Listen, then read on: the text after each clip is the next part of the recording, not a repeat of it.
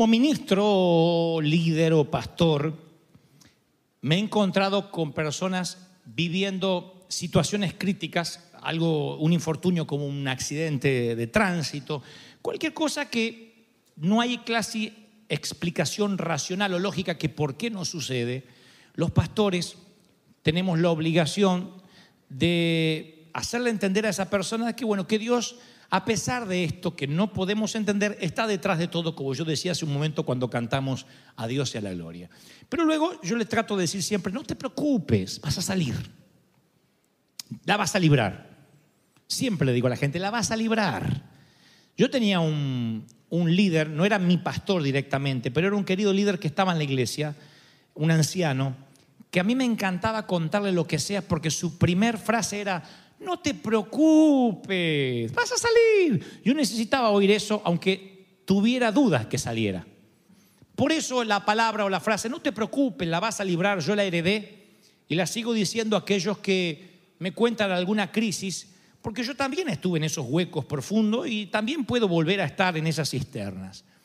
Esos huecos tan profundos que la Biblia narra que este muchacho no pudo salir, por lo menos solo, y si hubiese podido salir de ese foso, los hermanos lo habrían echado de nuevo, ellos lo habían arrojado allí. Ya saben de quién hablo. Hablo de José. Dice la Biblia en Génesis 37, 23, sucedió pues que cuando José llegó a sus hermanos, ellos le quitaron su túnica, la túnica de colores que tenía sobre sí, y le tomaron y lo echaron en una cisterna, en un foso. Pero la cisterna estaba vacía, no había agua, era un aljibe sin agua. Y se sentaron a comer pan. Esto es lo más maquiavélico del asunto. Que echan en un plan despiadado y maquiavélico a su hermano en una cisterna y luego se ponen a almorzar. En una cisterna abandonada, rocas filosas y raíces, presumo que cubrían sus contornos. El muchacho de unos 17 años, chiquito, yacía en el fondo barba incipiente, brazos y piernas delgadas, seguramente manos y pies atados, tendidos sobre un costado con la saliva que le babeaba, su mirada como todo chico de 17 años en una situación similar, desorbitada por el miedo, su voz enronquecida de tanto gritar, porque no era que sus hermanos no lo estaban escuchando. 22 años más tarde, cuando una hambruna doblegue la arrogancia de sus hermanos, ellos confesarán, según lo que dice la palabra, vimos la angustia de José cuando nos rogaba e hicimos que no le escuchamos. O sea que todo nos da la pauta de que él gritaba desde el fondo, no me hagan esto, son mis hermanos. Y los hermanos hacen caso omiso, comen su pan deliberadamente. Los veo crueles, canallas, patanes y torpes. Porque les importa más el almuerzo que la vida de su hermano. Despreciaban al hermano. La Biblia lo describe así, dice, lo aborrecían, lo odiaban. ¿Por qué tanto odio? ¿Por qué está allí en lo que yo llamo el foso de la discordia? ¿Por qué los hermanos lo odian tanto al punto de que planifican su muerte? Bueno, la Biblia hace que no tengamos que especular, nos da luz de por qué tanto odio. Hay una razón. Su padre lo consentía como un becerro mimado, así que los hermanos trabajaban todo el día, José jugaba la play todo el día. Mientras ellos apacentaban el ganado de la familia, José se quedaba en casa, en el aire acondicionado. Jacob trataba a su hijo número 11 como si hubiese sido el primogénito y los hermanos escupían odio cada vez que lo veían a José. Aquí yo me quiero detener porque si uno mira la historia de manera subjetiva, pensará que el papá está siendo arbitrario, subjetivo y totalmente parcial. Esto haría que digamos, es injusto, es totalmente parcial. Sin embargo, el Señor termina diciendo, y así es el Señor, el que hace y nadie lo cuestiona, el que toca a los obreros de la undécima hora, el que le da sabiduría a los niños para avergonzar a los adultos y a los sabios, el que toca lo que no es para que sea, el que hace que un burro sea parte de la historia y los profetas se queden sin poder mencionar ni siquiera una palabra. Ese es el Señor. Y eso para algunos es una injusticia. Y hay momentos en que Dios te toca, te bendice, ya sea financieramente, ya sea en el matrimonio, en el ministerio, y eso hace que una túnica de colores, en término espiritual, caiga sobre ti. Entonces a veces, cuando Dios pone una túnica de colores, despiertas envidia. No la estás sintiendo, la despiertas. Y eso hace que la gente se ponga nerviosa y lo más probable es que te arrojen a, una, a un foso, a una cisterna. Eso suele ocurrir, es parte del paquete. Es imposible no tener oposición. Si quieres marcar una diferencia, deberás hacer algo diferente. Si quieres dejar una huella, lo más probable es que tengas que salir del status quo, de lo que hace todo el resto, salir por fuera del establishment. De otro modo, si te mantienes dentro de la manada, dentro del rebaño, no molestas a nadie, no asomas la cabeza, nunca te equivocas, pero tampoco haces nada. El hacer hace que te expongas y la gente opina. La gente ve, te observa, te critica, tiene derecho, cree tener derecho a criticarte, hagas lo que hagas porque eres una persona pública. Y todas las personas que Dios toca inmediatamente se hacen públicas de alguna u otra manera. Eres público en la universidad, eres público en la compañía, eres público en el vecindario, la gente te observa. Eso se llama el poder del testimonio. La gente observa, somos cartas leídas, dice la palabra. Por eso el Señor le dice a su profeta, te daré favor, le dice a Abraham, para conmigo y para con los hombres. Te daré fama para con los hombres. Fama bien entendida no es anteojos oscuros, gafas oscuras y andar en limusina con guaruras. La fama bien entendida es, este realmente tiene el favor de Jehová. Este Elías tiene el verdadero Dios. El verdadero Dios es el Dios de José. ¿A quién otro vamos a adorar que al Dios de Daniel? Esa es la fama que le da la gloria a Dios. Que cuando te ven no les queda otra que mirar por encima de tu cabeza quién está contigo. Aleluya. Ahora, los muchachos, los hermanos de José, aprovechando que estaban lejos de casa, quizá unos 90 kilómetros de la protección de papi, los hermanos le caen como una plaga de langostas encima. Quitaron a José su túnica, le tomaron y le echaron en la cisterna. Fue un plan sanguinario desde el principio, porque luego dicen, le diremos a papá que una bestia lo devoró. José no se imaginó lo que se le venía. Esa mañana no dijo, hoy me voy a poner ropa abrigadita para estar en el pozo. Él no tenía la menor idea que lo iban a echar a una cisterna y el ataque lo tomó por sorpresa y quizás así haya ocurrido contigo. Esto es lo que Dios me dijo que te diga hoy. Esta es la palabra, que quizás esto es lo que está ocurriendo contigo. Tienes una larga temporada en el pozo que apesta. Y ese foso a José se le presentó en forma de cisterna y quizá a ti se te haya presentado en forma de diagnosis, en forma de hogar adoptivo, en forma de una habitación prestada, de un accidente automovilístico o un accidente traumático, en forma de silla de ruedas, en forma de desempleo, en forma de hambruna. Las cisternas van cambiando de, de formas, pero al fin todas huelen mal, todas apestan y sientes que tu cuerpo apesta porque no sabes cómo a la mañana estabas en los brazos de papá y a la tarde estás en un foso. Y esa palabra va para los que esta tarde se han preguntado qué fue lo que hicieron mal que los llevó a una cisterna. A veces son consecuencias de nuestras decisiones. La Biblia dice que tenemos consecuencias de las cosas que hacemos. A veces simplemente son consecuencia de la unción de Dios, de la llenura del Espíritu Santo. La unción de Dios a veces te expone de manera tal que genera enemigos a tu alrededor. Cuando eres bendecido, hay seres queridos, parientes que antes estaban muy cerca tuyo, que van a tomar distancia a causa de tu bendición. Y no te estoy haciendo apología de que te distancie de los parientes. Estoy tratando de sanar tu corazón para que no te tomen por sorpresa los fosos. Porque a veces los fosos tienen forma de aislamiento, de dejarte a un costado, de que ya no te invitan, de que ya no te llaman. Y eso no es porque estás haciendo algo mal, sino porque ellos tienen envidia no resuelta, celos que no pueden definir qué es lo que sienten, pero de algún modo sienten un rechazo porque te empezó a ir bien. A uno le cuesta celebrar los logros ajenos. Y cuando le cuesta celebrar es porque el corazón no está saludable. El tema es cuando ese odio hace que metas a tu hermano en una cisterna, lo catalogues, lo selles, le pongas un, un cartel y digas, es un orgulloso, es un agrandado, la plata lo cambió, el poder lo cambió. Y a lo mejor no es así. Pero nosotros somos a veces como los hermanos de José, cuando Dios decide bendecir a alguien e ideamos planes maquiavélicos. Pero yo quiero hablarte hoy si acaso estás en un foso a causa de tus hermanos, sin papeles, abandonada, abandonado, maltratado, eh, en un pozo seco. Algunos nunca logran recuperarse, piensas. La vida se te reduce a una sola cosa, salir de aquí. La historia de José empeoró en lugar de mejorarse. Del foso pasó al avallazamiento y de ahí pasó a la captura, a la reclusión. Fue atacado a traición muchas veces, vendido, maltratado. Nunca permitió que la amargura se adueñara de su corazón.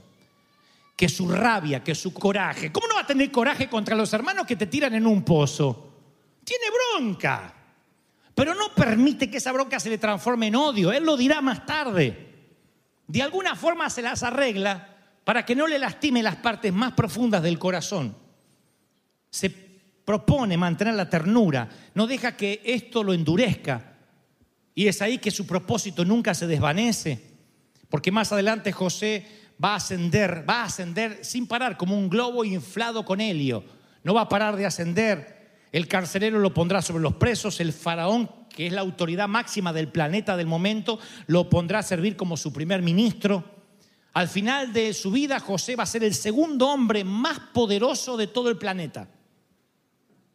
¿Cómo se leería la hoja de vida de José? José, hijo de Jacob, graduado con honores en la Universidad de los Golpes Duros, director de esfuerzos globales por salvar a la humanidad de la hambruna ¿Cómo prosperó e hizo semejante currículum vitae eh, José? Bueno, otra vez no hay que especular, la Biblia dice cómo salió de la tragedia. Unos 20 años más tarde de ese foso, los papeles se invierten. Josué ahora es el fuerte, los hermanos son los débiles. Los hermanos llegan delante de él presas del miedo, temían que ajustara cuenta y los mandara todos a un foso, así como ellos hicieron con él. Pero José no hizo nada de eso él da una explicación a sus hermanos y dice, escuchen estas palabras magníficas. Muchachos, ahí tiene a sus víctimas, a sus victimarios, que ahora son víctimas. Muchachos, ustedes pensaron hacerme mal, pero Dios lo tornó para bien, para que sucediera lo que vemos hoy y se salvara la vida de mucha gente. Los hermanos hacen, wow, miren qué lección de vida. Cada vez que vemos a Josué, vemos que el corazón de José, perdón, fue maltratado en carne viva con deslealtad, con injusticia. Pero la túnica de la discordia se transformó en la túnica de la realeza. Hay un momento donde tus ropas del foso, malolientes y húmedas, van a cambiar por ropas reales. Por eso el enemigo hace que tus propios hermanos muchas veces te arrojen en una cisterna de dolor. Y Dios es el tejedor. José dice, ustedes trataron de hacerme mal. Usa un verbo en hebreo que relaciona su significado con trenzaron. En el original hebreo, trataron de hacerme mal. Hay una versión que dice, trenzaron maldad contra mí. Ustedes tejen para el mal. Pero Dios lo reteje y lo convierte en bien. Dios es un maestro tejedor. Él toma las hebras toscas con las de terciopelo, toma los hilos, entremezcla los colores, nada está fuera de su alcance. Dios toma aquello que no tiene sentido y hace un gran tapiz. Vean los tapices como son, que de un lado, wow, es un ciervo o un venado tomando agua en el río, y del otro lado ustedes ven unas, unas hebras así cruzadas. Siempre de este lado es lo que vemos nosotros, el lado bonito es lo que ve Dios. Dios está viendo la vida de José y dice, estás llegando al palacio. Este pequeño muchacho adolescente de 17 años salvará al mundo del hambre. Pero José solo puede mirar las hebras toscas y piensa, Dios me abandonó. Y yo quiero decirte, porque si Dios habla de Pedro es porque hay un Pedro. Yo quiero decirte, Dios no te dejó. Dios no te abandonó. No estás solo, no estás sola, mi hija. Dios no te dejó. Y tú me dices, Dante, no me digas eso. He sentido el olor del foso mañana, tarde y noche. Yo sé, yo he estado ahí. Yo no predicaría algo que no haya vivido, porque sería un sermón de escritorio, sin vida, y ustedes lo percibirían. Yo sé lo que es apestar. Un día me acusan de un robo, a donde yo era gerente de una empresa musical, y me tienen detenido toda una noche, me ponen un guardia de seguridad, y aunque no estoy en la cárcel, me llevan literalmente detenido desde el mall hasta la oficina central donde yo trabajaba y toda la noche me tienen ahí con un aire acondicionado a full en pleno invierno y yo me sentí en un foso y si tú me decías en ese momento, Dante, ¿crees que saldrás de acá? Oh, no saldré de aquí. No saldré de aquí, nunca. Ahí no había ni profeta ni pastor que me convenciera que ese foso servía para algo. Lo que menos supe ni imaginé que desde ese foso, si hubiese trazado una línea de puntos, me habría traído a River Church hoy aquí a estar con ustedes, a inspirarlos, a traerles palabra de Dios. Es que Dios transforma la túnica de la discordia en la túnica de la realeza. ¿Cuántos dicen, ese es mi Dios? Aleluya. Preguntas. Como decían las maestras, preguntas. Señorita, señorita, ¿puedo hacer una pregunta tonta? No hay preguntas tontas, hay tontos que no preguntan. Dos o tres preguntas. ¿Qué te estás haciendo? Ok, tú saliste, Dante, y si yo no salgo, te entiendo. Temes no lograrlo. A todos nos pasa. Tenemos la, la sensación que ese dolor nunca se nos va a ir, que los gritos nunca terminarán, que el dolor jamás se ausentará. Y estás ahí, en medio de las paredes escarpadas y unos hermanos furiosos, y te preguntas, ¿alguna vez va a brillar el cielo gris? ¿Saldré de este hueco alguna vez? Hay una palabra maravillosa que a mí me ayudó, justamente cuando me pasó aquel infortunio, descubrí una palabra que a Dios le encanta usar y es la palabra a través. Son dos palabras, a través. Es una frase, a través. Me encanta esa palabra, esencialmente donde Dios la pone. Porque el Señor dice, cuando pases a través de las aguas, yo estaré contigo. Claro, lo que nos, nos, emociona es que Él va a estar con nosotros. Pero se nos va el detalle, a través significa que no te quedas en medio de las aguas. Cuando pase a través de los ríos, ellos no te anegarán. Y aquí otra vez celebramos, ¡ay, qué lindo! No me voy a inundar. Pero nos olvidamos que vas a atravesar. Cuando pases a través del fuego, no te quemarás ni la llama arderá en ti. Ok, celebremos que no nos ahogaremos ni vamos a incendiarnos. Pero hay algo que se nos ha escapado, es a través, a través. Esto es el foso, no es para siempre, es a través. Lo pasa, lo pasa, termina. A través, a través, a través. ¿Vas a salir? Sí, es a través del foso, es a través de la... Alguien tiene que decir, Señor, qué maravilloso, no lo había pensado. A través, a través. Aunque atraviese el valle de sombra y de muerte, dijo David, no temeré. Todo es a través. Cuando pases, recuerda, Dios está contigo. Tuvo que haber algo en el corazón de José que mantuvo su corazón tierno de modo que no odiara y pudiera servir para el propósito. Segunda pregunta, la primera fue, ¿y si no salgo? Segunda pregunta, la que hacíamos cuando chicos, ¿va a doler? Y la respuesta es auténtica, tiene que ser auténtica. Porque al fin y al cabo ya hemos llegado a un nivel de confianza que no te puedo mentir. Ni aún en el afán de ayudarte o hacerte sentir mejor. Sí, no será sin dolor. Los fosos no son confortables. Los fosos no son hoteles de cinco estrellas. Los fosos son fosos y apestan. La salida del foso no será sin dolor, dolerá. Y sería un canalla si te dijera que no. Es un dolor que no puedas soportar porque la palabra también te promete que Él no te dará más allá, una carga más allá de tu, por sobre tu umbral del dolor. Él sabe de qué estás hecho. Tercera pregunta. La primera, ¿saldré de esta? Sí, porque es a través. La segunda, ¿será sin dolor? No. Será con dolor. La tercera, ¿será rápido? Esa es la gran pregunta, la pregunta del millón. ¿Cuánto tiempo voy a estar en este foso? ¿Será rápido? No va a ser rápido. ¿Por qué? No porque Dios sea maquiavélico y no le importe que tú salgas, sino porque los procesos de Dios no están ajustados a nuestro calendario, no va a ser de un día para otro. José tenía 17 años cuando sus hermanos lo abandonaron y tenía por lo menos 37 cuando volvió a encontrarse con ellos y tardaría dos años más para luego encontrarse con el padre. Dios se toma su tiempo. A Noé lo preparó para el diluvio 120 años. Constrúyeme un arca. Y yo creo que corría Noé porque se llueve mañana. 120 años preparándolo para un diluvio. 80 años preparando a Moisés para su trabajo. Entonces, respuesta a la pregunta, ¿será rápido? No, no va a ser rápido. Llama a Pablo para que sea apóstol y luego lo aísla en Arabia por tres años. Olviden los profetas, vamos a Jesús. ¿Cuánto tiempo Jesús no hizo nada más importante que fabricar una mesa de cocina hasta que el Espíritu Santo viene sobre él, sobre el Jordán? Tres décadas. 30 años sabiéndose el Hijo de Dios y tres años ejerciendo su ministerio. ¿No le daría eso una ansiedad, una desesperación sabiendo que eres el redentor? ¿No es un desperdicio de tiempo 30 años en el foso de la carpintería, si se me permite la metáfora, para después tres años nada más servir? ¿Cuánto tiempo va a tomar Dios contigo o conmigo? No, es- no sé, porque la historia del Señor de Dios no se cuenta en minutos, se cuenta en toda una vida. Y el Señor no está tan interesado en cuánto llegues o en cuándo llegues, sino en cómo llegues hasta ahí.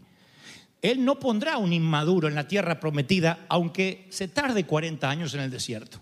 No va a ser rápido, no te lo puedo prometer. Nosotros vemos una prisión, Dios ve un instrumento. Nosotros vemos hambruna, Dios ve la reubicación de su linaje escogido. Nosotros le llamamos Egipto, Dios le llama búnker, donde los hijos de Jacob pueden escapar de los bárbaros cananeos y multiplicarse en paz. Yo le llamaba desierto, Dios le llamaba preparación de mi pueblo para que yo un día levantar campamento entre ellos. Y por eso llegamos aquí. Yo y tú, tú y yo, el burro primero, tú y yo. Tú y yo somos una versión de José para esta generación. Estoy convencido que representamos un plan de reto para el enemigo. Y la historia de José está en la Biblia por una sola razón. Para que comprendamos que Dios es el maestro tejedor y el maestro constructor. Pero pese a toda la inmundicia, pese a que el fondo del foso apesta, grábate esto que te voy a regalar ahora. Porque posiblemente resuma todo lo que dije en el mensaje. ¿Sabes qué es lo lindo del foso? Tú dices, no, me dijiste que lo lindo es salir. Yo te voy a decir lo, lo lindo del foso. El foso te obliga a mirar en una sola dirección. ¿A dónde? Tú miras un gusano acá, otro gusano por acá, una lombriz por allá y se te acabó el panorama. El foso hace que todo el tiempo diga, ¡Ey! ¡Ey! Eso es lo que descubrí con los años. Que estando yo detenido aquella noche, toda la noche me la pasé mirando para arriba. Después que vi la sala así, Señor, Señor, nunca había orado con tanta desesperación. Y si para que mires hacia arriba Dios tiene que meterte bajo nivel de tierra, lo va a permitir. Porque al fin y al cabo buscarás ayuda del único lugar donde viene la ayuda. Esa ayuda puede provenir en nombre de gente que te compre como esclavo, en nombre de egipcios, disfrazados de lo que sea, pero saldrás. En el camino ascendente al palacio saldrás de esta. Pero el foso te obliga a mirar para arriba. Tú miras para arriba. Tú oras, tú buscas a Dios como nunca. Tú te quiebras, te haces dependiente de Dios. No miras a los costados, no juzgas a nadie. No te preocupas por boberías. No criticas. Cuando realmente apestaste, te haces misericordioso. No juzgas. Te llenas de gracia.